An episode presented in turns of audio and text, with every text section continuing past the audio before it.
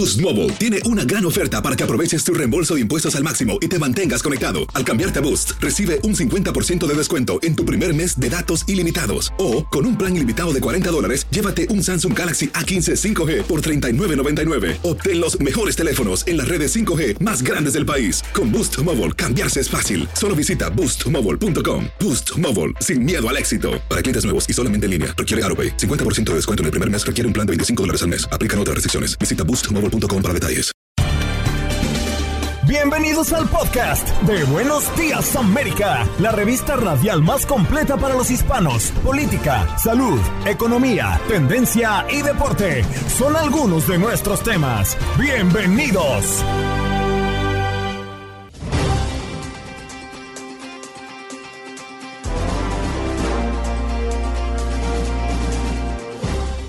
Buenos días, América de Costa a Costa, ¿cómo están? Soy Janet Vázquez, me da mucho gusto saludarlos.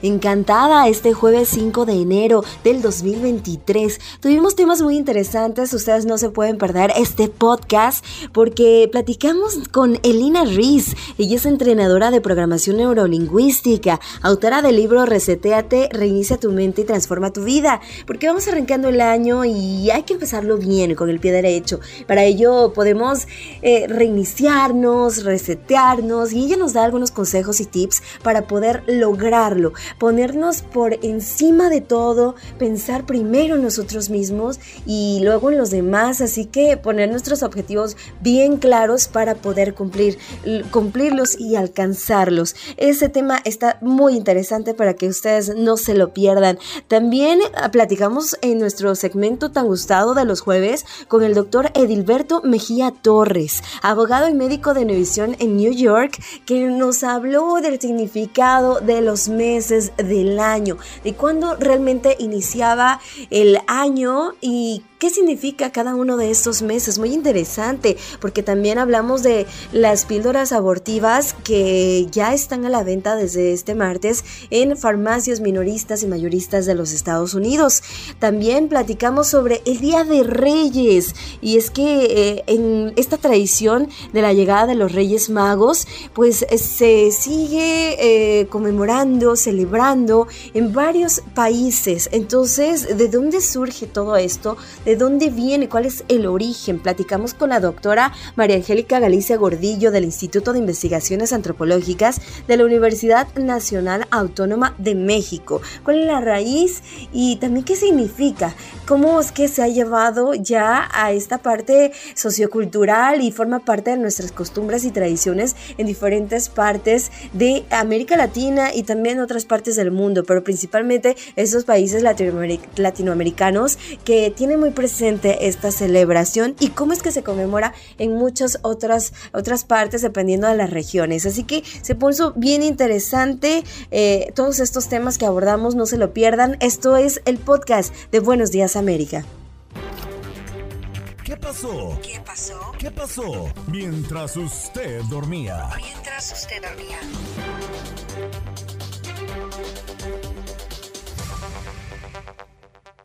Río atmosférico deja al menos un niño muerto y centenares de clientes sin electricidad en California y Washington. La nueva tormenta ya ha dejado sin electricidad a más de 191 mil clientes en California y otros 26 mil 500 en el estado de Washington. La caída de un árbol sobre un remolque causó la muerte de un niño menor de dos años. Se han emitido órdenes de evacuación en zonas de alto riesgo.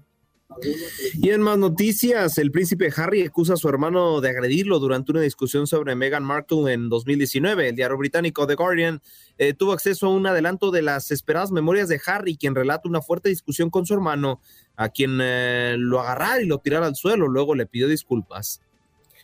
Decenas de miles de personas se dieron cita este jueves en el funeral de Benedicto XVI, presidido en la Plaza de San Pedro por su sucesor, el Papa Francisco, algo inédito en la historia reciente de la Iglesia. Y es que Benedicto XVI, fallecido el pasado 31 de diciembre a los 95 años de edad, pasará a la historia, sobre todo por haber renunciado al cargo en 2013, el primer pontífice en hacerlo en más de seis siglos. Y en eh, más información, bueno, el eh, Brian eh, Koberger, el sospechoso de asesinar a cuatro estudiantes universitarios, fue deportado a Idaho para enfrentar cargos criminales. Este comentado fue detenido la semana pasada por eh, su presunta relación con el asesinato de cuatro estudiantes en Idaho. Habría salido de la cárcel este miércoles de Pensilvania y será custodiado, custodiado perdón, por esta policía estatal. En más noticias, hay nuevas tarifas de trámites migratorios. El Servicio de Ciudadanía e Inmigración de Estados Unidos anunció un plan para modificar las tarifas de varios trámites. La ciudadanía por naturalización aumentaría a 760 dólares. Las peticiones de familiares extranjeros quedaría en 710 dólares. El registro de residencia permanente se fijaría en 1.540 dólares y el permiso de trabajo en 650 dólares. Entre otros, lo anterior, según expertos, ayudaría a descongestionar el sistema, pero también limitaría el acceso a migrantes de bajos recursos a estos servicios. Más noticias de China a México, este podría ser el rumbo de la globalización. Las empresas estadounidenses buscan limitar su exposición a los inconvenientes de fabricar mercancías en China y están trasladando su producción a países como México. Las farmacias de todo Estados Unidos ya pueden vender píldoras abortivas. Desde este martes, las farmacias minoristas y mayoristas de Estados Unidos ya pueden ofrecer estas píldoras abortivas. Alejandra Soto, portavoz de Planet Parenthood, explicó que el principal cambio que trae esta decisión pues, significa para miles de mujeres que cada vez solicitan más este tipo de píldoras tras la decisión del Tribunal Supremo de anular el derecho constitucional al aborto. Amazon anuncia el despido de más de 18 mil trabajadores ante una economía incierta y por haber eh, contratado rápidamente en los últimos años. Presupuestar, planificar y negociar son los tres pasos que recomiendan los expertos seguir para saldar sus deudas este 2023. Durante enero muchas personas tienen que comenzar a pagar las tarjetas de crédito que usaron para las compras y regalos de Navidad y Año Nuevo. Y estas recomendaciones, de acuerdo al asesor financiero Julio Cañas, que presenta estos tres pasos para que eh, deban seguir las personas y saldar así con prontitud las deudas y pues pues, algunas estrategias para distribuir correctamente el dinero para cumplir con cada pago. Se las repito, presupuestar, planificar y negociar son esos tres pasos claves. Y en información deportiva se jugó la primera fecha de la Liga de Expansión MX. El Haya le gana 2 por 0 a Cancún FC, Club Atlético La Paz 2 por 0 a Mineros de Zacatecas y por la mínima el Club Mérida se enfrentó a Tepatitlán de Morelos.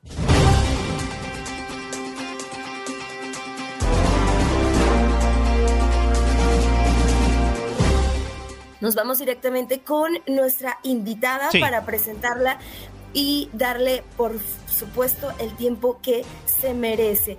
Muchísimas gracias por la espera. Saludo con muchísimo gusto a Lina Rees. Ella es eh, entrenadora de programación neurolingüística y me da mucho gusto que nos haya recibido pues esta comunicación. Ella es autora también del libro Reseteate, reinicia tu mente y transforma tu vida, porque estamos arrancando un nuevo año. Yo creo que muchos queremos dejar las cosas atrás, a lo mejor no nos fue muy bien en el 2022, eh, no nos trató como hubiéramos querido, pero es momento de una nueva oportunidad para poder iniciar este 2023 con la mejor actitud, con los mejores ánimos y más. Elina, encantada de saludarte. Muy buenos días. Hola, querida, ¿cómo estás, Jané? ¿Cómo estás, Aldo? ¿Cómo me les va mi gente hermosa? Buenos días, América de costa a costa. Un placer de estar aquí nuevamente con ustedes y comenzando un 2023 con todo con todo, es lo que queremos, así, resetearnos, pero danos algunos consejos, Elina, de cómo le hacemos, porque a veces nos cuesta mucho trabajo dejar las cosas atrás, nos cuesta mucho trabajo podernos olvidar, tú danos esos consejos, porque además, eh, pues tú los tienes muy claros, los has escrito en tus libros tan maravillosos que, has presentado, y, qué podemos, cómo, cómo empezar para empezar, cómo, cómo empezar a poder... Eh, resetearnos, cambiar ese chip y empezar las cosas bien, con el pie derecho. El comienzo de cada año es una gran oportunidad para un comienzo, un reinicio. Y la buena noticia es que nunca vamos a reiniciar desde cero. ¿Por qué? Porque tenemos experiencia, ya hemos aprendido, bien sea algunas cosas de muy buena gana y otras cosas de muy mala manera. Entonces, vamos a aprovechar este 2023 y lo primero que vamos a hacer para hacer las cosas diferentes este año es comprometernos con nosotros mismos. ¿Sí? Como hispanos nos han enseñado, mire, comprométase con el papá, con la mamá, con el hermano, cumpla con los hijos. Ah, ¿y yo para cuándo? Así como dice nuestra querida Hielo, ¿y el anillo para cuándo? ¿Y tú para cuándo? Porque entonces, ¿qué es lo que sucede? Te deja a ti de último en la cola, llega el mes de julio y dices, pero es que estoy haciendo lo mismo. Entonces, tip número uno, comprométete contigo. ¿Y qué implica comprometerte contigo? Ponerte a ti primero en la cola, ya no de último. Priorizarte. Cuando tú te priorizas, puedes comenzar a decir, a ser más selectivo y a decir sí a ti, a tus proyectos de vida y empezar a decirle no al mundo amorosamente, porque cuando estás, estás siendo indiferente hacia ti, que es lo contrario al compromiso propio, no sabes cómo decir que no, te da vergüenza, estás buscando aceptación. Entonces vamos, varios tips. Compromiso propio, priorizarte, aprender a decir no amorosamente para decirte sí a ti. Y algo súper valioso, el tiempo, señores, en este 2023 va pasando año tras año y elige, tú tienes el poder de elegir con quién invertir o gastar tu tiempo, con quién, cómo y en qué y cuándo lo vas a gastar o cuándo lo vas a invertir. Dejen de, el tiempo pasa así rapidito. Ya ahorita ya yo estoy en la planificación de septiembre el año que viene. O sea, y tú dices, pero Dios mío, claro, el tiempo pasa rápido. Y algo muy importante, hablando del tiempo, quiero que sepan que el tiempo, esas heridas, esas cosas que quieres dejar en el pasado, ocúpate de ti por tu salud mental, por tu salud emocional, física. El tiempo no cura nada. Lo que cura es lo que tú hagas durante ese tiempo. Entonces, bueno, ya Muchas veces creemos eso, ¿no? Que, el tiempo, que dejamos que, pase, eh, eh, es eh, un tiempo que esperamos a que pasen algunos meses, algunos años, para que ya se olvide, pero mm, realmente solo estamos perdiéndolo, porque pues no se va a regresar y no se va a recuperar y el tiempo no lo va a curar. Sí, mira, hay algo que yo siempre le digo a mis estudiantes de, neurolingüística y a mis clientes, yo les digo, miren, Dios te ha dado a ti unos dones y talentos únicos. Ajá, que no los tengo yo, no los tienes tú, cada quien tiene sus dones y talentos.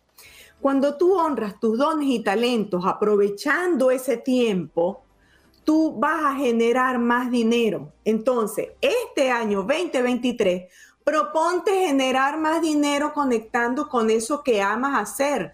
Búscate un mentor, búscate una persona que ya lo está haciendo y ve qué es lo que está haciendo. Pídele una entrevista a esa persona para que tú comiences a caminar ese camino. A ver, si tú eres empleado y estás trabajando para alguien, algo está viendo ese empleador en ti que tú no estás viendo.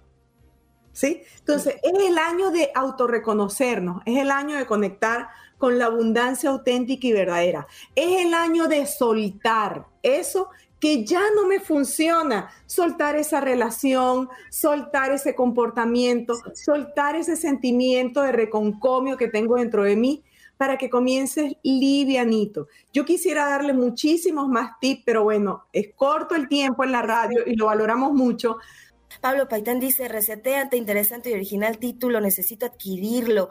Ramón Mejía, buenos días, eh, saludos desde Clifford, New Jersey, pues por aquí dice, atento a la invitada, Elina, un privilegio, eh, saludos desde Long Beach, California, saludos desde Uruapan, Michoacán, Edgar Muñoz. Bueno, hay varios comentarios para ti, Elina, tus maravillosos tips y consejos que nos estás dando para poder iniciar, arrancar muy bien este 2023 que esperamos pues sea un, un buen año para todos.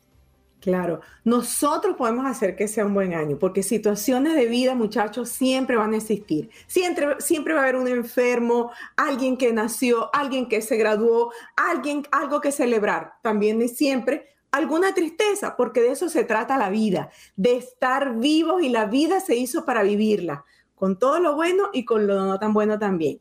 Adquiriendo herramientas podemos llevar las cosas, aquellas cosas que no nos gustan, un poco mejor y es importante resetearnos.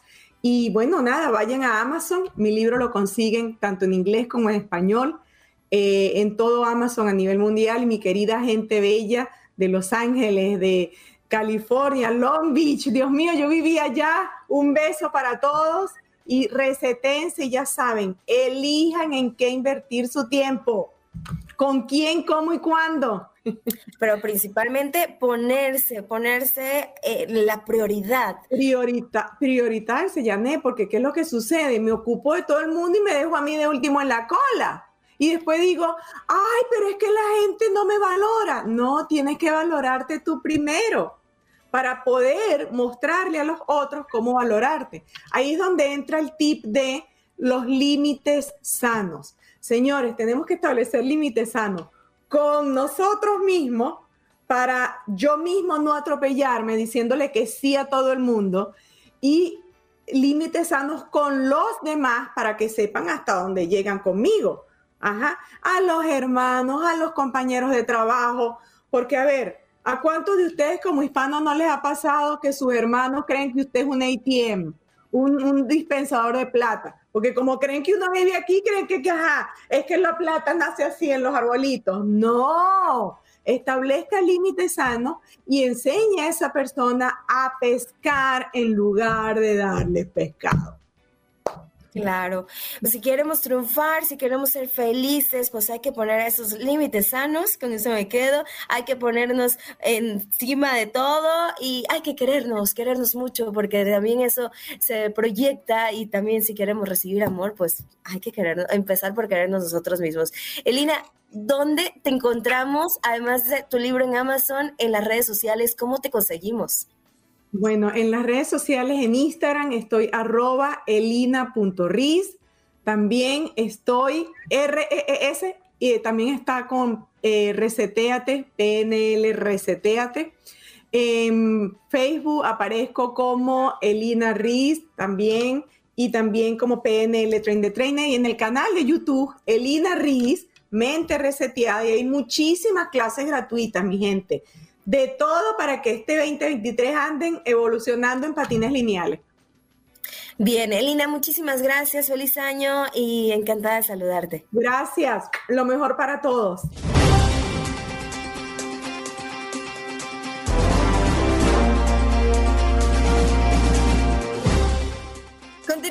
Nuestro programa Buenos Días Américas de jueves, ya la antesala del fin de semana, dicen algunos, jueves 5 del mes de enero. Y toca, como todos los jueves, saludar con muchísimo gusto, darle la bienvenida y por supuesto a ese que es su programa también, el doctor Mejía Torres. Doctor, feliz año, no lo habíamos eh, visto y nos encanta saludarlo y tenerlo nuevamente esperemos que todo este 2023 nos acompañe aquí en este programa. ¿Cómo está?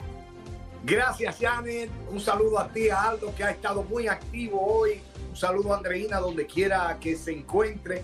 Y naturalmente al hombre genio de la consola, el máster ahí, y que hace técnicamente posible la realización del espacio, don Jorge Acosta. Un fuerte abrazo y lo propio, todo lo mejor para ustedes en este nuevo año.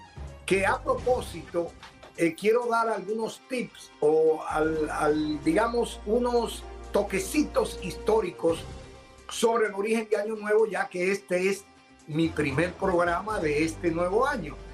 Ah, mi primera participación en el nuevo año. Antiguamente el año no comenzaba en enero porque enero y febrero no existían. El año comenzaba en marzo con la primavera porque era la primera estación del año. Es decir, los antiguos romanos, que fueron los que crearon el calendario que usamos hoy día, el calendario gregoriano, ellos entendían que no tenía sentido que si el año viejo estábamos en invierno, este sigue en invierno porque sería como una prolongación del, del viejo. Así que idearon, digamos, vamos a crear una transición. Y crearon dos meses. Originalmente los calendarios solo tenían 10 meses. Y de ahí vino el, origen de los nombres de los meses. Ustedes ven que comienza, comenzaba en marzo, abril, abril a perire porque venían porque se abrían todas las flores, venía medio, mayo que era dedicado a los ancianos, junior o junior que era dedicado a los jóvenes, luego venía el mes quinto que era quintilis, que es julio, porque el emperador Julio César le puso su nombre, pero era quintilis, luego vino agosto, que no era agosto, era sextilis, pero el emperador Cayo Julio César Octaviano, más conocido como César Augusto, digo, espérate, si Julio le puso su nombre al mes quinto, yo no soy menos que él, así que el mes sextil iba a llevar mi nombre y le puso agosto. Entonces venía septiembre, que era séptimo, de ahí su nombre, septem. Luego vino octubre de octo, que era el octavo, noviembre de novo, que era el noveno, y diciembre, que era el décimo. Pero los romanos decidieron entonces crear una transición para que el año no arrancara como de, de bruscamente eh, con la primavera y crearon el mes de enero primero con en honor al dios Jano que tenía dos caras, una cara mirando al pasado que era como la carita de un viejito y una cara mirando al futuro que era la de un jovencito por el año que se anunciaba nuevo. Y por eso a enero le llamaron Januarius en honor al dios Jano y luego vino Februarius, febrero, que le pusieron ese nombre porque dijeron, espérate, si el año va a comenzar en, en marzo, sería bueno que entrara libre de impurezas. Entonces crearon una correa que le llamaron Februm y celebraron una, celebraban unas fiestas llamadas februalias y con esas correas en las fiestas februalias le daban pelas a las mujeres porque decían que eran impuras o, o, inmundas porque le daba la menstruación, eran muy machistas. Entonces, de las fiestas februalias nació el mes de febrero y ya la historia es larga. Así wow. quise dar ese toquecito porque se está trabajando actualmente para que el año comience en marzo, no en enero, porque es que todavía enero es la misma estación de invierno Sí, todavía estamos guardaditos, todavía no podemos hacer todas las actividades completas, entonces ahí el clima como que no, no favorece mucho y entonces pues seguimos sintiendo como que ahí debemos estar resguardados. Exactamente. Uh, otro detallito, quiero, ustedes como siempre a la vanguardia de temas de, actu de actualidad, han estado tratando el tema de la píldora eh, como abortiva. Y quiero dar esta nota porque hay que tener mucho cuidado. Por ejemplo, en mi condición de médico sé que todo aborto, incluyendo abortos espontáneos, no terminan ahí con el desprendimiento del cigoto o del huevo fecundado o del embrión. No, no termina ahí. Ahí apenas comienza el problema. Después del desprendimiento de, del óvulo fecundado, en cualquier etapa que esté, sea en etapa de cigoto o, reciente o ya en la etapa embrionaria, que es, se le llama embrión en los primeros tres meses. Después de tres meses de embarazo, se convierte en feto. Pero digamos el embrión, correcto. El desprendimiento del embrión no es simplemente como que usted va, y perdonen el término, a evacuar al baño y ya, y su intestino queda normal. No, cuando el embrión se desprende, por la razón que sea, sea mecánica, sea química, por efectos radiactivos. Hay mujeres que se dan cargas radiactivas con rayos X y, y abortan. Es decir, o la toma de una sustancia contraindicada en embarazo, por la causa que sea. Si el embarazo se suspendió, es decir, y viene el aborto, toda mujer obligatoriamente tiene que ir a ginecostetra porque hay que limpiar todos los residuos endometriales que se quedan en el útero. No es que usted se desprendió de un fe, de un embrión y ya terminó ahí. las mujeres comienzan con un sangrado irregular y comienzan probablemente a tener hasta infecciones porque hay restos que quedan. Es decir, no es tan simple decir, voy a comprar una pastillita para abortar. Al final, al final, al final, van a terminar en el hospital. Es decir, no lo vean tan festivo. Ay, que ya es legal tomando una pastilla. No es tan sencillo. No es nada sencillo. Punto número tres que tengo. Eh, dime qué tiempo me queda, porque no quiero que me den el machete.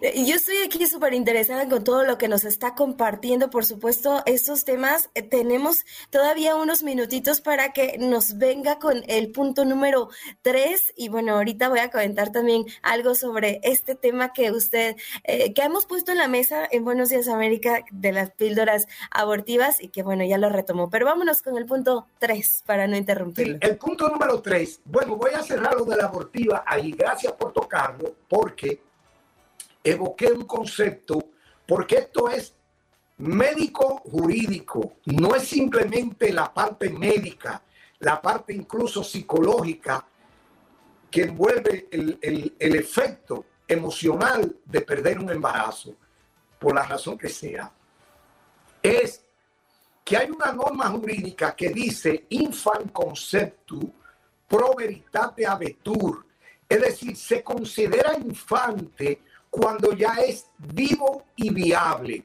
Yo no llego al extremo de decir que es un asesinato, porque ya hay connotaciones de carácter moral, de carácter ético, pero jurídicamente hablando, fíjate que hay acta de nacimiento, hay acta de defunción, pero no existe un acta de concepción por el principio de infant concepto pro veritate abetur. Es decir, se considera infante cuando ya está vivo y viable. Termino con eso, esa parte. El punto número tres es que hoy ponen juguetes los Santos Reyes.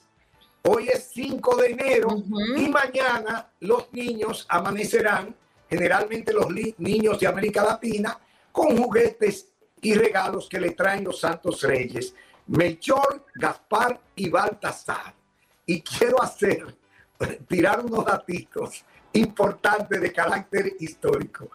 Ustedes dirán, pero yo luego le explicaré por qué yo domino estos temas. Sí. Eh, luego le explicaré.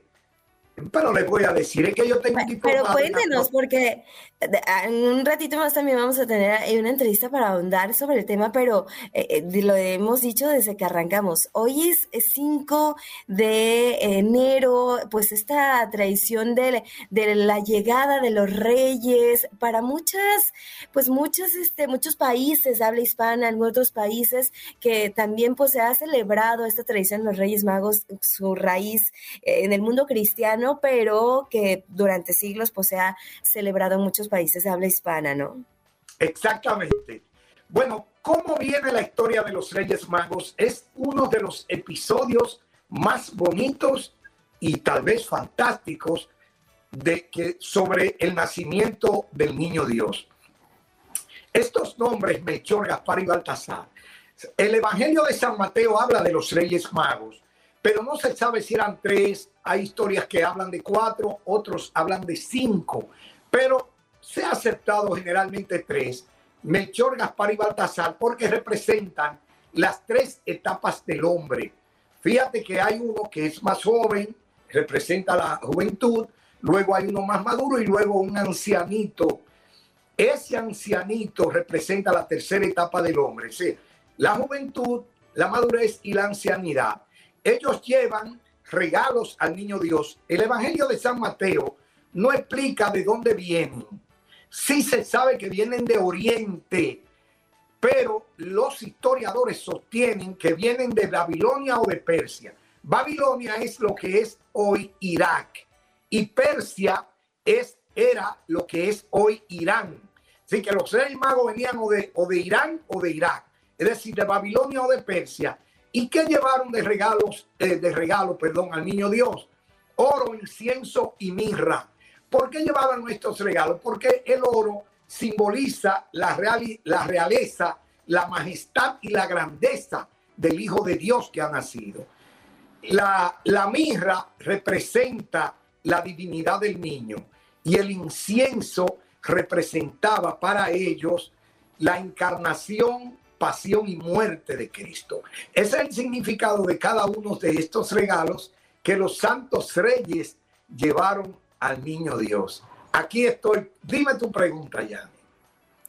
Bueno, no, tenía ahí comentarios sobre este tema de, la píldora abortiva, pero bueno, e, e, es que sin duda es un tema muy controversial, pero ahorita ya que estamos acá hablando con todo lo de los reyes magos, en fin, es que nos enriquece tanto con todos sus conocimientos, doctor, y bueno, pues no nos queda más que escucharlo, aprenderle, eh, conocer todo, y aquí ya tiene un montón de comentarios de mucha gente que eh, pues dice, la universidad en el aire, dice Luisa Tejeda y un montón de comentarios que le mandan. Muchos saludos también a usted, así que solo me queda más que agradecerle, doctor, por eh, su participación, su colaboración para Buenos Días América. Y a, anunciar mi red social, ¿verdad? La claro que, que quiere seguir puede ir a mi YouTube, se llama Res Humani y por favor suscríbanse a mi canal de YouTube. Gracias, buen día y feliz año nuevo.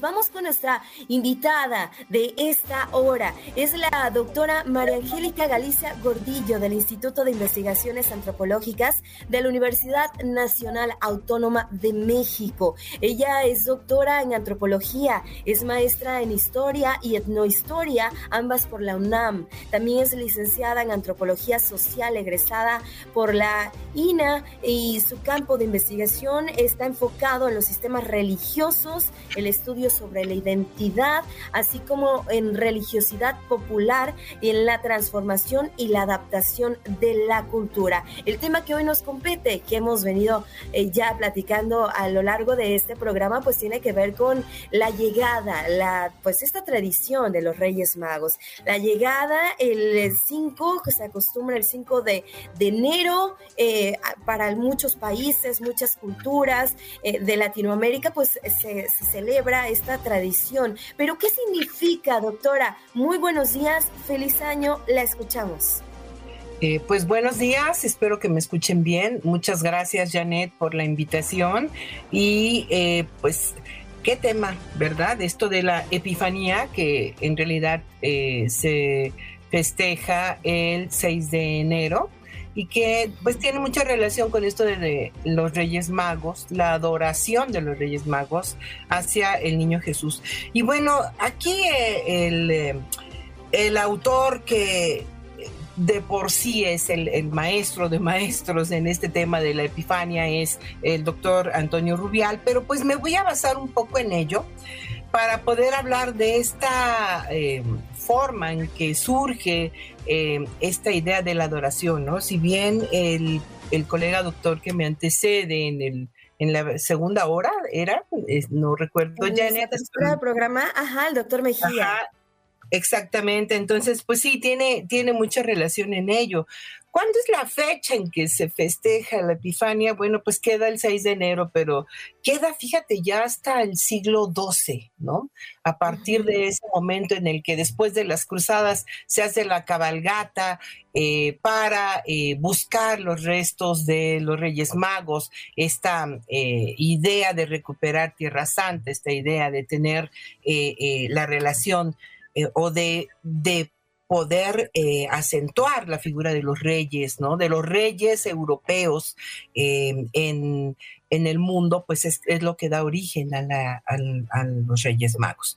Pero bueno, si bien em, con Constantino en el siglo IV, esta Roma se hace católica, se hace cristiana, no católica, se hace cristiana, es, hasta el siglo VIII cuando empieza la figura de los Reyes Magos con Magno, ¿no? Cuando eh, era necesario hacer la representación de los reyes con la relación de una divinidad y desde luego con, imagínense con cuál, ¿no? Con la de Jesucristo. Pero eh, su historia en, tanto eh, de dónde son originarios, sí, efectivamente se menciona Babilonia, Persia, Arabia, ¿no? Como la parte de lo, del origen, llevando efectivamente oro, incienso, mirra, o al menos eso es lo que cuenta eh, los documentos existentes, ¿no? Pero con esta relación, oro con la riqueza, incienso con la veneración y eh, la mirra con la unción hacia los muertos. Eh, los Reyes Magos. Toda esta parte pues, eh, pues, es simbólica, ¿no? Todo lo que nos da pues, estos simbolismos para poderle llevar y trasladar pues ya a una tradición en las diferentes culturas y, para que forme parte pues ya de, esta, pues de una costumbre que ya tenemos en muchos países de Latinoamérica. Claro, y esta representación de reyes se trae a América, pero como esta parte de la unión de los continentes, eh, así como de esta cronología del, hombre, el viejo, el, maduro y el joven, viene con la representación de los continentes conocidos, ¿no? Eh, Europa, Asia, eh, y África. Pero bueno, cuando llega América, ¿qué sucede? Pues viene esta fusión cristiana esta fusión del cristianismo con la tradición y la cultura eh, las culturas que habían en, América. Y bueno, en Perú y en México es en donde empiezan a representarse estas figuras de los Reyes Magos, para después instalarse en lo que yo conozco, que es el, el campo de, eh, de, mi trabajo, que es los grupos otomíes, ¿no? Entonces, cuando se instala ya en las diferentes culturas, adquiere también diferentes formas. No siempre se venera a los Reyes Magos ni con una rosca, ¿no? Ni con una eh, cabalgata, pero sí se venera siempre con la representación de tres figuras, tres reyes que van eh, em, a la adoración del niño, ¿no? En ese sentido, aquí en América va tomando, y particularmente en el centro de México, va tomando la forma de sus tradiciones y creencias a sus, a sus dioses antiguos. Entonces, esta em, representación se enlaza con el dios maíz al menos en el centro de México, con el dios maíz. Está eh, el dios maíz que crece en diciembre, cuando se desgrana, el dios maíz que se bendice el 6 de enero y el dios maíz que se venera el 2 de febrero, ¿no? Por eso la tradición Guadalupe Reyes que le mencionan y terminan incluso hasta eh, con la, eh, la Candelaria de la, semilla, de la semilla en la Candelaria y la relación definitivamente con la rosca de Reyes ¿Y, de dónde, doctora, surge pues esta eh, lo de la rosca, el monito que viene, que partimos y que viene dentro de la rosca, la llegada pues ahí también de, los juguetes para algunos, porque empieza el 5 de enero eh, para ah, en la noche para amanecer ya con todos estos regalos, ¿no? Estos regalos para muchos niños que algunos eh, le, piden pues no Santa Claus, sino a los Reyes como manera también pues de, de estos regalos que eh, eh, ellos llevaron al niño Jesús precisamente no hay una fecha en la que, o un eh, momento, o un espacio en donde se venere o donde se mencione esta veneración del niño en la Epifanía con la rosca de reyes. Sin embargo, sí hay una, em, em, junto con el acompañar a los reyes, junto con esta cuestión de la gentilidad, venía el repartir eh, la comida, ¿no? La rosca representaría la corona, pero no una corona de un rey eh, europeo, sino una corona de un rey eh, más bien de origen asiático o africano, ¿no? Estas em, turbantes árabes, ¿no? Que se utilizan, tiene precisamente la, forma de la rosca, acompañada con elementos de frutas y todo eso que, que representarían las joyas que representa o que llevaría una corona. Entonces, ahí mismo se ve una fusión. ¿Cómo se pasa para hacer la representación de la hacia los juguetes y hacia los regalos a los niños? Pues puede surgir desde Alemania. En Alemania no aparece eh, el Santa Claus, aparece el niño de la Navidad y ese trae juguetes a los niños. Entonces puede ser entre este proceso histórico que fue pasando el, eh, em, festejo de Día de Reyes, en donde se jalara la idea de regalar a los niños eh, juguetes en, en, este día, ¿no? Entonces, es una veneración a los niños y bueno, al niño Dios, al niño Jesús, y pasa como una eh, veneración también a los niños de carne y hueso que nos acompañan, ¿no? En ese sentido. Entonces, es muy probable que haya surgido así. en el festejo de Navidad, se pase al festejo de la Epifanía. Bien, doctora, sí. Sí, doctora, rapidísima que nos queda minuto y medio. ¿Por qué en algunas regiones de México es mucho, muchísimo más popular que en otras partes? Por ejemplo, Guadalajara y Ciudad de México. En Guadalajara es evidentemente la Navidad y en Ciudad de México pues es un poco más el, el Día de Reyes por la relación que puede tener en el momento en el que se acompañó la representación de los eh, eh, de la Navidad se acompaña con el nacimiento del niño Jesús. Boost Mobile tiene una gran oferta para que aproveches tu reembolso de impuestos al máximo y te mantengas conectado. Al cambiarte a Boost, recibe un 50% de descuento en tu primer mes de datos ilimitados. O, con un plan ilimitado de 40 dólares, llévate un Samsung Galaxy A15 5G por $39.99. Obtén los mejores teléfonos en las redes 5G más grandes del país. Con Boost Mobile, cambiarse es fácil. Solo visita boostmobile.com. Boost Mobile, sin miedo al éxito. Para clientes nuevos y solamente en línea, requiere AroPay. 50% de descuento en el primer mes requiere un plan de 25 dólares al mes. Aplican otras restricciones. Visita boostmobile.com para detalles. Acompaña con eh, el, el fenómeno cristiano católico relacionado con lo que les comentaba, esta idea de un niño maíz, ¿no? Un niño que se puede comer, un niño que se puede Doctora. Eh, cubrir. Sí, y además no siempre se regalan cosas el Día de Reyes. En las regiones que yo trabajo, los niños no están acostumbrados a recibir juguetes.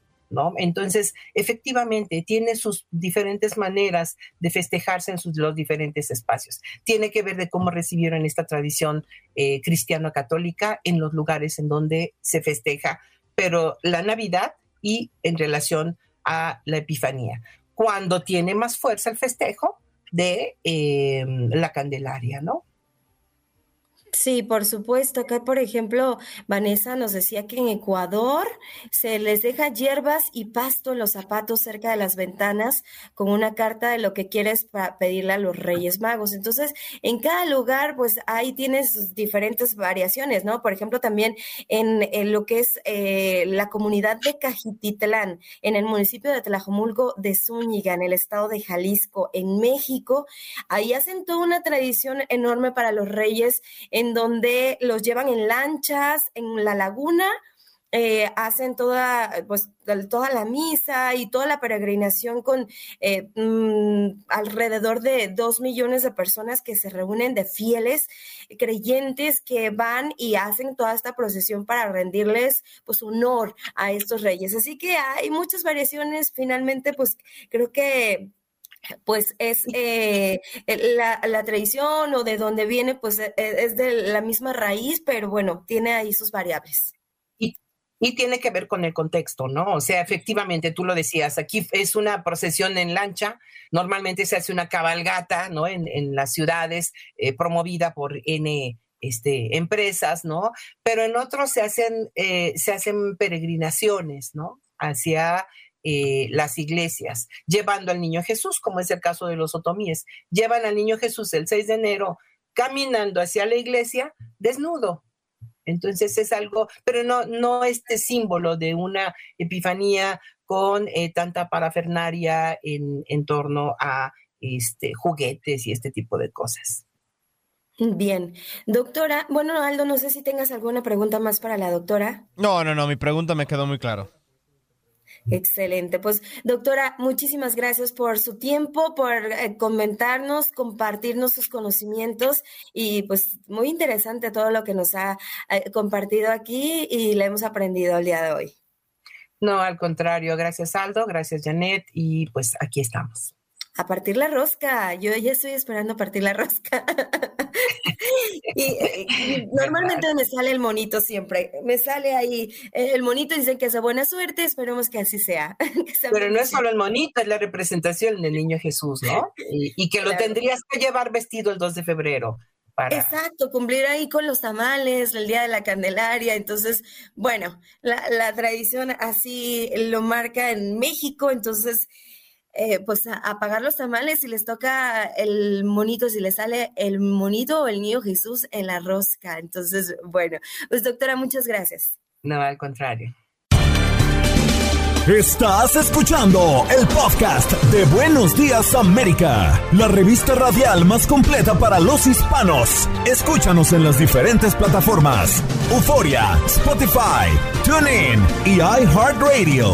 Tu DN Radio. Vivimos tu pasión. Dicen los grandes, la liga se gana partido a partido. Partido a partido. En Buenos Días América, Contacto Deportivo.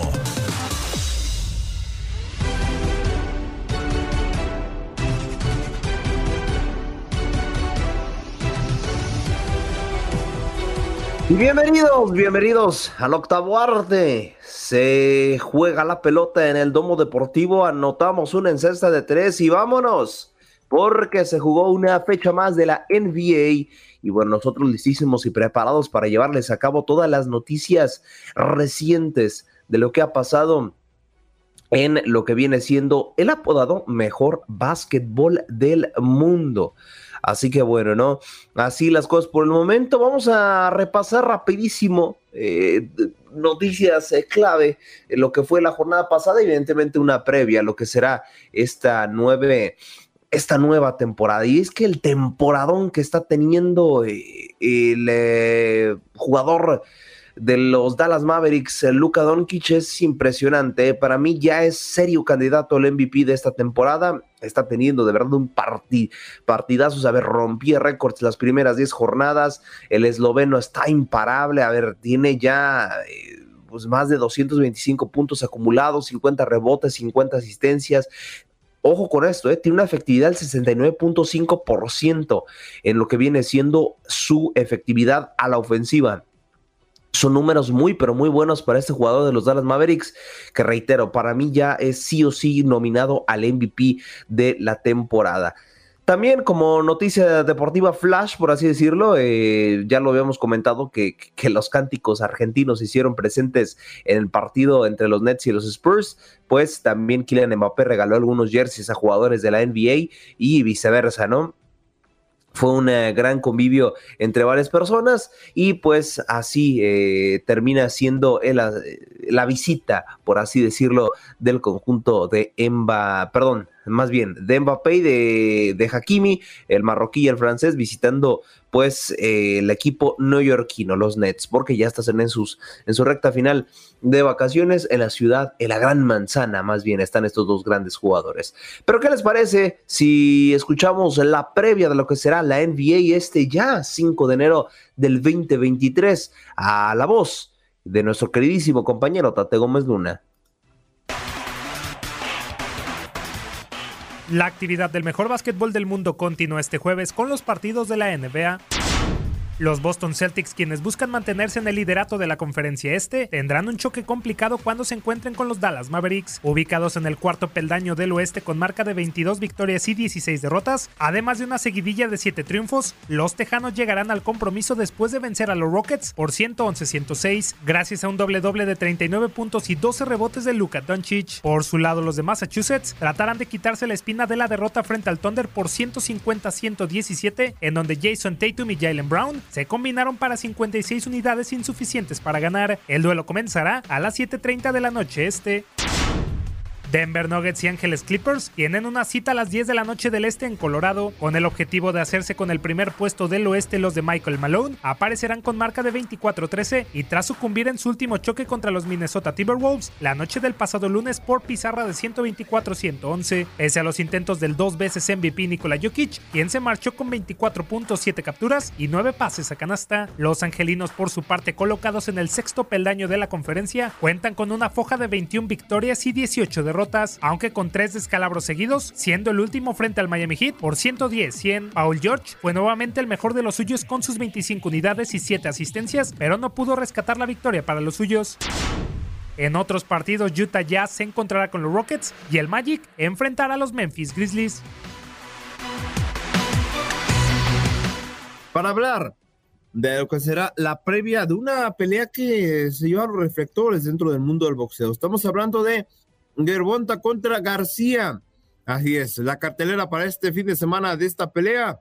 Qué mejor que escuchar esta pieza por parte de nuestro máster en producción, Orlando Granillo.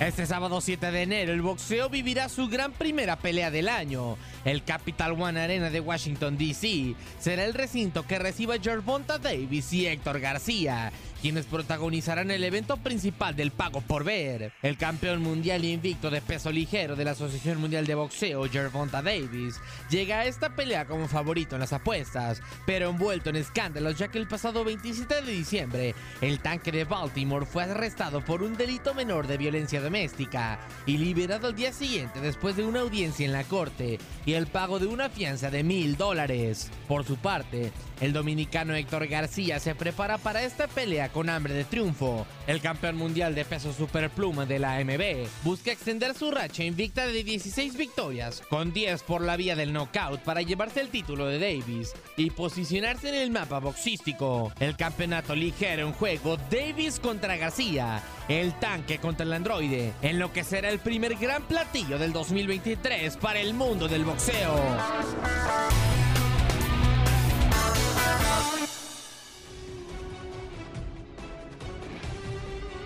Ahí está, agradecer a nuestro máster en producción, Orlando Granillo, y también a nuestro compañero Max Andalón por esta pieza referente al mundo boxístico. Miren, ya tienen un planecito para sábado de la noche. Ahí está Gervonta contra García.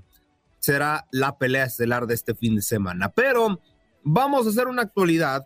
Eh, debido a que hoy no es Thursday Night Football, el típico, ya que todos los juegos se juegan, válgame la redundancia, hasta el día sábado, pues vamos a repasar lo que está pasando con Damar Hamlin.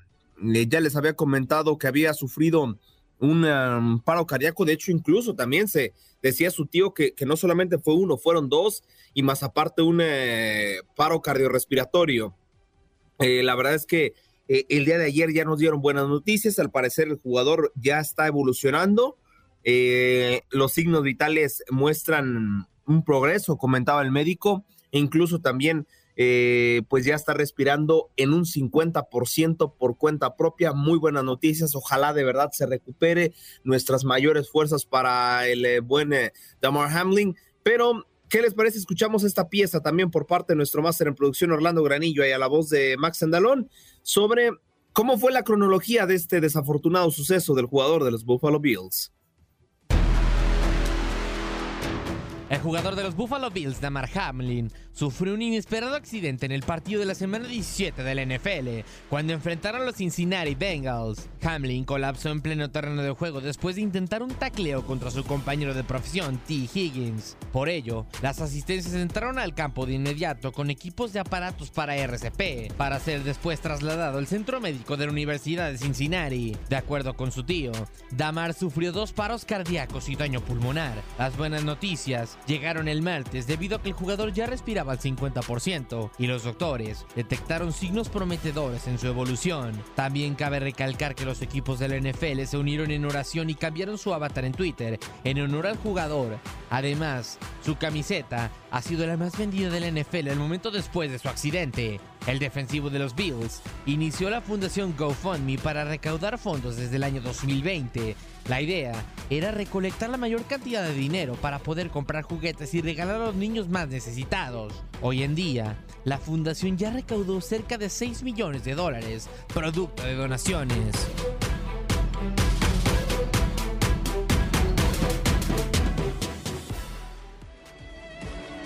Nuestros mejores deseos, nuestros mejores deseos para este jugador que de verdad se recupere.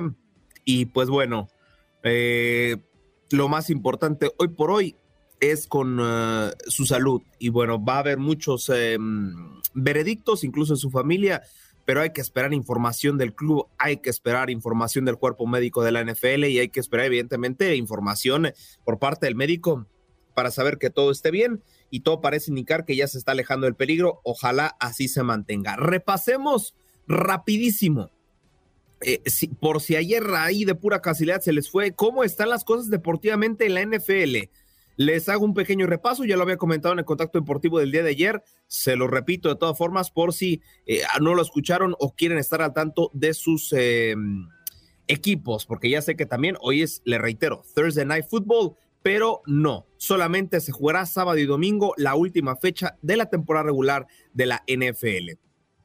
Tu aficionado, déjame decirte que eh, en la conferencia americana del Este, los Bills ya están clasificados, nadie los saca de ahí, entonces, aunque no se jugara, por así decirlo, el partido frente a los eh, Bengals de Cincinnati, los Bills no los mueve absolutamente nada. Eh, los Patriots y los Dolphins son dos clubes que pelean por, por lo menos en un puesto de comodín y los Jets están prácticamente eliminados. Los Chiefs también ya clasificados en su división. Los Chargers ya por lo menos asegurando comodín. Ellos sí ya tampoco se mueve la cosa. Los Chargers y los Chiefs, sea cual sea el resultado que tengan, eh, no pasa nada. Simplemente pues estarían eh, dejando ir victorias para, pues, entre comillas, escoger a su rival. Los Bengals y los Ravens son dos equipos que se enfrentan a la última jornada. Si los Bengals, supongamos que en un escenario pierde el partido frente a los Bills y pierde el partido frente a los Ravens, ellos quedarían como comodín y los Ravens quedarían como eh, líderes de su división y ya estarían como tal asegurando un puesto en la misma. Eh, la única que no se ha definido ni su comodín ni su líder como tal es la Conferencia Americana del Sur. Los Jaguars marchan como primeros, pero podrían ser alcanzados por los Titans. Colts y Texans están fuera de toda posibilidad de clasificación. Así que bueno, pues por ahí en la última fecha se definirá si los Titans o los Jaguars serán el equipo que clasifique a la siguiente fase. La conferencia nacional, las Águilas de Filadelfia, pues bueno, la, la más cerrada de toda la NFL es la conferencia nacional del Este, porque las Águilas de Filadelfia tuvieron un temporadón pero debido también a otro temporador que está teniendo los Cowboys, no se puede definir absolutamente nada. En caso de que las Águilas pierdan este fin de semana y los Cowboys ganen por eh, más anotación. Estamos hablando, si los Cowboys, supongamos que las Águilas no anotan, los Cowboys ganando simplemente por un touchdown estarían pasando a la siguiente fase como líderes de esta conferencia y por supuesto asegurando un puesto en su división. Las Águilas y los Giants, pues bueno, recordemos que los tres mejores clubes después de los líderes de cada conferencia clasifican como comodines y parece ser que la Conferencia Nacional del Este tendrá dos comodines y si es que Washington no pierde dos últimos partidos, también estuviéramos hablando que a lo mejor toda la conferencia se clasifica. Los 49ers ya están clasificados a la siguiente ronda, los Seahawks pues eh, a sacar el rosario este fin de semana para tener puesto eh, alguna combinación que les pueda favorecer. El caso también de los Vikings ya clasificado, los Lions igual, al igual que los Green Bay Packers, a sacar el Rosario. Y finalmente los Buccaneers, en una pequeña seguidilla de rachas de partidos ganados estas últimas dos fechas, aseguran un puesto en su división. Saints, Panthers y Falcons ya están eliminados. Y vamos a repasar, vamos a darle una actualización de lo que es eh, uno de los jugadores más mediáticos, me atrevo a decir, de los últimos 20 años. Estamos hablando de Cristiano Ronaldo que tiene nuevo club, el Al Nazar de Arabia Saudita. Vamos a revivir, eh, gracias también a las redes sociales de Al Nazar y las redes sociales de TUDN, que nos permiten ver cómo el país árabe recibe al astro portugués.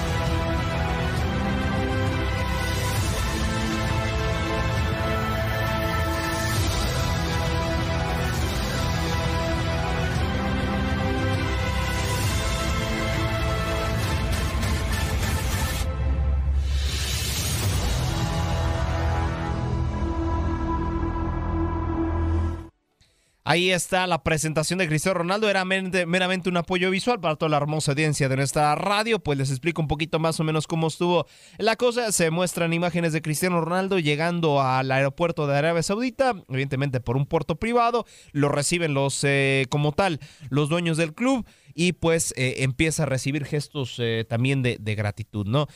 fue una locura total lo que se vivió en el país árabe. Eh, también eh, ahorita en un momento les pondré un pequeño fragmentito de los que nos están escuchando en la radio. Si me permiten, les voy narrando un poquito. Voy a pausar el video y les voy a estar empezando a narrar un poquito porque es meramente apoyo visual, pero de todas formas yo les iría actualizando de cómo se vivió la presentación de Cristiano Ronaldo eh, en este club Al Nazar. Comentaban en varios medios de España que, la verdad lo que hizo Cristiano estuvo bien. ¿Por qué estuvo bien? Eh, se alejó de la toxicidad que ya estaba viviendo en Inglaterra, se alejó un poco de las críticas y hace mucho, y eso es cierto, ¿eh? eso la verdad es cierto. Hace mucho no veía a Cristiano Ronaldo que se le valorara como se le está valorando hoy por hoy en el Al Nassr. ¿eh? Ya en el Manchester United incluso sus mismos compañeros lo relegaban, la misma afición a veces pues como que no estaba muy de acuerdo con el jugador y aquí en el Al Nassr me dio un pequeño flashback de lo que era Cristiano Ronaldo en el Real Madrid en cuestión de recibimiento y en cuestión de cariño de la afición. Vamos a escuchar y ver un pequeño fragmentito también de lo que fue la presentación ya en el estadio de Al Nassr de la presentación de este número 7. Les reitero, para toda nuestra hermosa audiencia de radio, les estará narrando lo que está pasando en, ese, en esa presentación.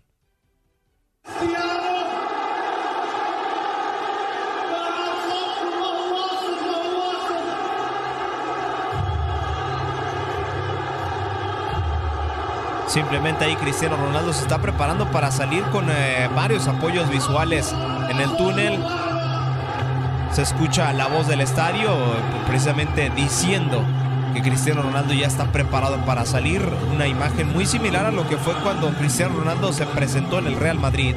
Se escucha la canción de fondo y la gente con gritando el ala Ronaldo.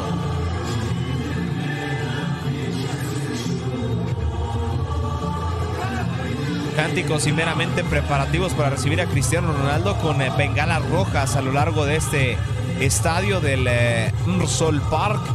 Eh, varia afición, el estadio prácticamente lleno para recibir al astro portugués y es cuando Cristiano Ronaldo está eh, haciéndose presente en el estadio. Escuchemos.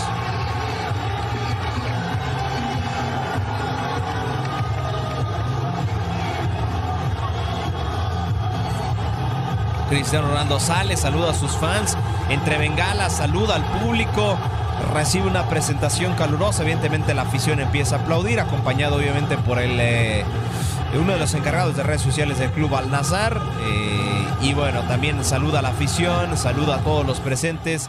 Ya Cristiano preparado para su presentación, se baja un poco volumen, pues porque vendrá algún eh, mensaje por parte de este. A ver, mi George, ¿qué, qué quieres agregar? Ah, no, no.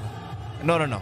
Entendí mal el mensaje presta. Cristiano ya haciéndose presente, lo reciben los eh, grandes directivos del club árabe. Escuchemos. Damas y caballeros.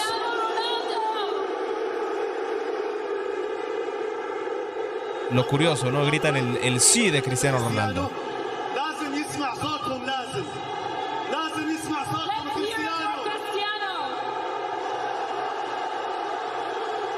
Bueno, yo no sé árabe, pero bendito sea Dios que está una traductora en inglés. Y, el de inglés se los puedo traducir. Simplemente le dieron la bienvenida, ya la afición se vuelve loca. Y ya, bueno, Cristiano Ronaldo. Bienvenido. Hola Ronaldo. Bienvenido a tu nuevo hogar. de finalmente estar aquí y empiezan a cantar. Ronaldo, Ronaldo, escuchemos.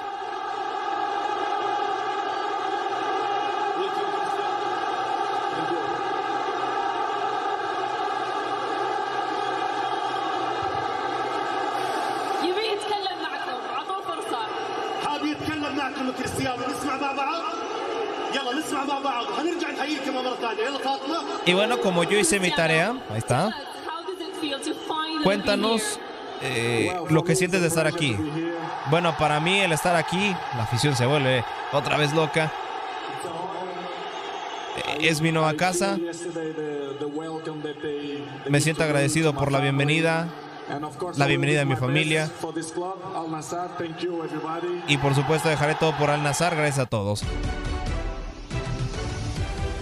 Bienvenidos, bienvenidos a este ya cuarto y último contacto deportivo, ya para hablar de lo que es la Liga Mexicana, altas y bajas de cara a la nueva, pues, eh, temporada, no, no, no, no, temporada, el nuevo torneo eh, de este torneo clausura 2023. Así que bueno, vamos primero rapidísimo, vamos en orden alfabético, ¿no? El Club América, las altas que tiene... Pues está Miguel Ayun, que renovó contrato.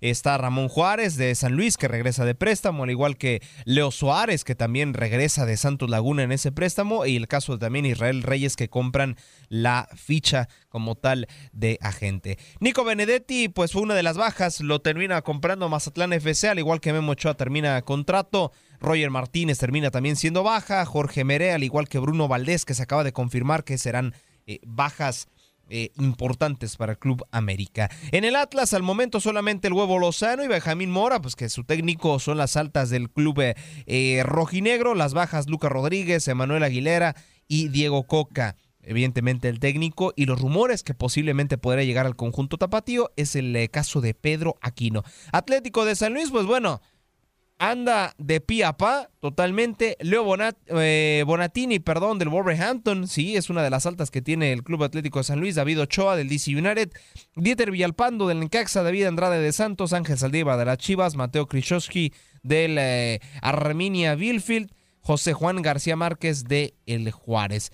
Las bajas que tiene, Facundo Waller al Puebla, Rubén Zambuesa que se queda sin equipo, Abel Hernández al Peñarol, Ramón Juárez al América, Said Muñoz a las Chivas, Alejandro Organizca a las Chivas, son dos jugadores que pertenecían al club Tapatío y eh, Vladimir, perdón, eh, Mora agrega al Atlético La Paz. Lo mandan a préstamo. Y las Chivas, las Chivas, eh, vamos a escuchar esta pieza porque las Chivas ya están armadas para lo que será el próximo torneo.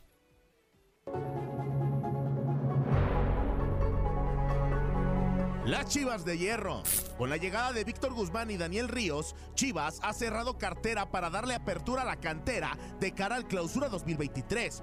Fernando Hierro, director deportivo del Guadalajara, ha dado el visto bueno para el inicio del torneo, confiando en los jóvenes que buscan hacer historia con su equipo. Que tenemos una plantilla competitiva. Yo creo que al final del o el cierre del mercado de ayer eh, tenemos una, una plantilla de una muy buena mezcla de jugadores con experiencia, jugadores jóvenes, refuerzos. Eh, nosotros donde sabíamos que teníamos que incidir, yo creo que lo teníamos muy claro el primer día. El rebaño de hierro confiará en los que se quedan a pesar de la exigencia de la afición en la portería, en la que con las irregulares actuaciones de Miguel Guacho Jiménez han provocado el enojo de la afición y la exigencia de un nuevo arquero. Aquí el día que ganamos es tan importante que seguramente el portero inicie con el pie, lo cogerán los defensas, el balón, los centrocampistas, el delantero meterá el gol.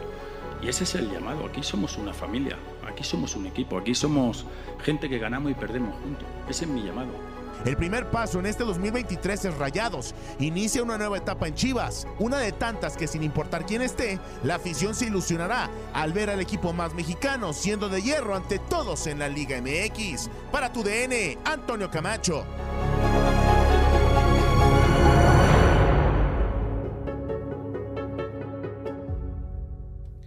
Agradecer esta pieza a nuestro compañero Toño Camacho de lo que será las Chivas Rayadas del Guadalajara en su próximo eh, compromiso, en el próximo torneo. Y otro de los jugadores que también pinta para hacer un gran refuerzo, porque también fue de los mejores jugadores del torneo pasado, Víctor Guzmán. Escuchemos la pieza también por parte de nuestro estimado Toño Camacho del regreso de Víctor Guzmán a las Chivas Rayadas del Guadalajara con de revancha. Con la idea de lograr títulos y ser el referente del Guadalajara, Víctor El Pocho Guzmán se declara listo para el Clausura 2023. Situación que emociona a toda una afición que podría convertirse en presión. Es algo que, yo me lo he ganado, que nadie, nadie me lo regaló, esas expectativas y, es porque estoy haciendo las cosas bien, porque en su momento las hice las hice muy bien y estuve en, números muy importantes. No, no, se me hace que sea como tal o como dicen una presión, porque lo hago cada fin de semana, eh, juego con el corazón.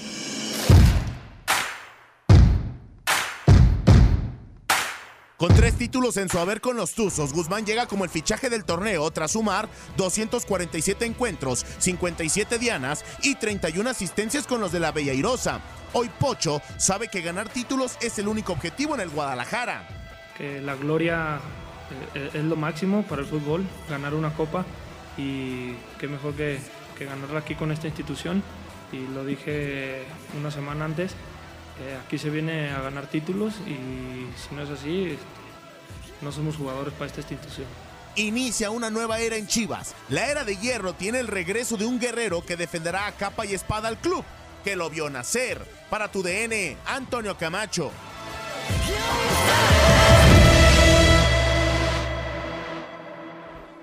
Ahí está el caso de Víctor Guzmán y, también para no hacerles el cuento largo, pues bueno, otra de las eh, en este mercado de transferencias que suena mucho de la Liga MX es el caso de Luis Chávez, ¿no? Quien fue, la verdad, por mucho el mejor jugador de la selección mexicana en el Mundial de Qatar 2022. Me atrevo a decir que el único que de verdad que vale la pena de la selección de este fracaso rotundo de la última participación. Eh, Luis Chávez, eh, pues eh, Rayados le puso billete, le puso billete, le dijo, ¿sabes qué? Pues vente para acá. La verdad, los números, cuando los mexicanos que pintan para Europa llegan a Rayados, ninguno lo ha podido lograr. El caso de Rodolfo Pizarro, Charlie Rodríguez, que en su momento pues fue a Europa y regresó al conjunto de Rayados. Ahora Luis Chávez habló con nosotros en tu DN y dio esas palabras, que si no es Europa, pues no, no se va. Estamos con Luis Gerardo Chávez, el mediocampista y mundialista mexicano de Qatar 2022. Luis, se ha hablado mucho de ti, indudablemente despertaste mucho interés, no solo a, través del Mundial, sino desde antes de clubes del fútbol mexicano, esta oferta que se dio de los Rayados de Monterrey. Pero sin menospreciar esas ofertas, Luis, tú has decidido eh, quedarte en el Club de Fútbol Pachuca. Eh, explícanos la razón, por favor. Sí, no es un tema de, que sea Monterrey, hubiera sido cualquier otro equipo, la decisión no hubiera sido la misma. Eh, tengo pues bien claros mis, mis sueños, mis objetivos y obviamente uno de ellos es poder jugar en Europa. El pensamiento mío es que si llego a salir a otro club de México me sería más difícil el poder ir. Yo sé que a lo mejor es difícil por mi edad, pero pues quiero eh, ir por, por, mis sueños, tratar de, buscarlos y, el estar aquí me va a facilitar un poco más el poder, poder salir. Háblanos de, tu mentalidad, Luis, porque justamente tienes 26, próximo a cumplir 27 en, en este mes la fácil para muchos hubiera sido tal vez esa inmediata sueldo, temas de contrato, no sé. Háblanos de, esa mentalidad y, ese sueño que tienes por ir sí o sí al fútbol europeo, Luis. Sí, no es más que nada por eso. Obviamente, yéndome a un equipo eh, de aquí en México, o yéndome a Monterrey en este caso, iría en contra de mis ideales entonces yo creo que no estaría contento conmigo mismo y por eso es que tomé esta decisión. Ahí están las palabras de Luis Chávez. Eh, pues bueno, él eh, está en su derecho. Lastimosamente, sí, cumple 27 años este, este mes. Y la verdad es que pinta muy, pero muy difícil que a esa edad un club europeo apueste, más por lo que pide Pachuca. Eh, sí, dio un buen mundial, pero honestamente, 10 millones que pide Pachuca, honestamente ningún club europeo los va a pagar. Con esos 10 millones vas a Sudamérica y es, la, y es el argumento de siempre, ¿no? Vas a Sudamérica y te consigues cuatro jugadores eh, a ese precio, ¿no? Eh, pero bueno, todavía el sueño sigue intacto. Sea quien sea el club, eh, ya lo comentó, lo rechazaría. El quiere Europa. La verdad, para mí, el Bayer Leverkusen creo que fue el único club que ofertó por él, pero no le llegaron al precio. Y bueno, antes de despedir este contacto deportivo, también actualidad, que pues eh, por la salida del Cachorro Montes, podría Rayados del Monterrey estar interesado en el Chiquete Orozco y las Chivas pues podrían estar interesados en un eh, jugador de Europa del eh, Club de los Tuzos que está de préstamo en el Real Oviedo. Estamos hablando de Alonso Aceves, que entra en planes de los Tuzos, pero que estarían dispuestos a desembolsar cierta cantidad para hacerse los servicios de este jugador en caso de que Chiquete se vaya a los Rayados del Monterrey. Así que con esto estamos cerrando nuestro cuarto y último contacto deportivo. Gracias por acompañarnos en nuestro podcast. Buenos días América. Y recuerda que también puedes seguirnos en nuestras redes sociales. Buenos días AM en Facebook y en Instagram. Arroba Buenos días América. AM. Nos escuchamos en la próxima. Boost Mobile tiene una gran oferta para que aproveches tu reembolso de impuestos al máximo y te mantengas conectado. Al cambiarte a Boost, recibe un 50% de descuento en tu primer mes de datos ilimitados. O, con un plan ilimitado de 40 dólares, llévate un Samsung Galaxy A15 5G por $39.99. Obtén los mejores teléfonos en las redes 5G más grandes del país. Con Boost Mobile, cambiarse es fácil. Solo visita boostmobile.com. Boost Mobile, sin miedo al éxito. Para clientes nuevos y solamente en línea, requiere AroPay. 50% de descuento en el primer mes requiere un plan de 25 dólares al mes. Aplican otras restricciones. Visita boostmobile.com para detalles.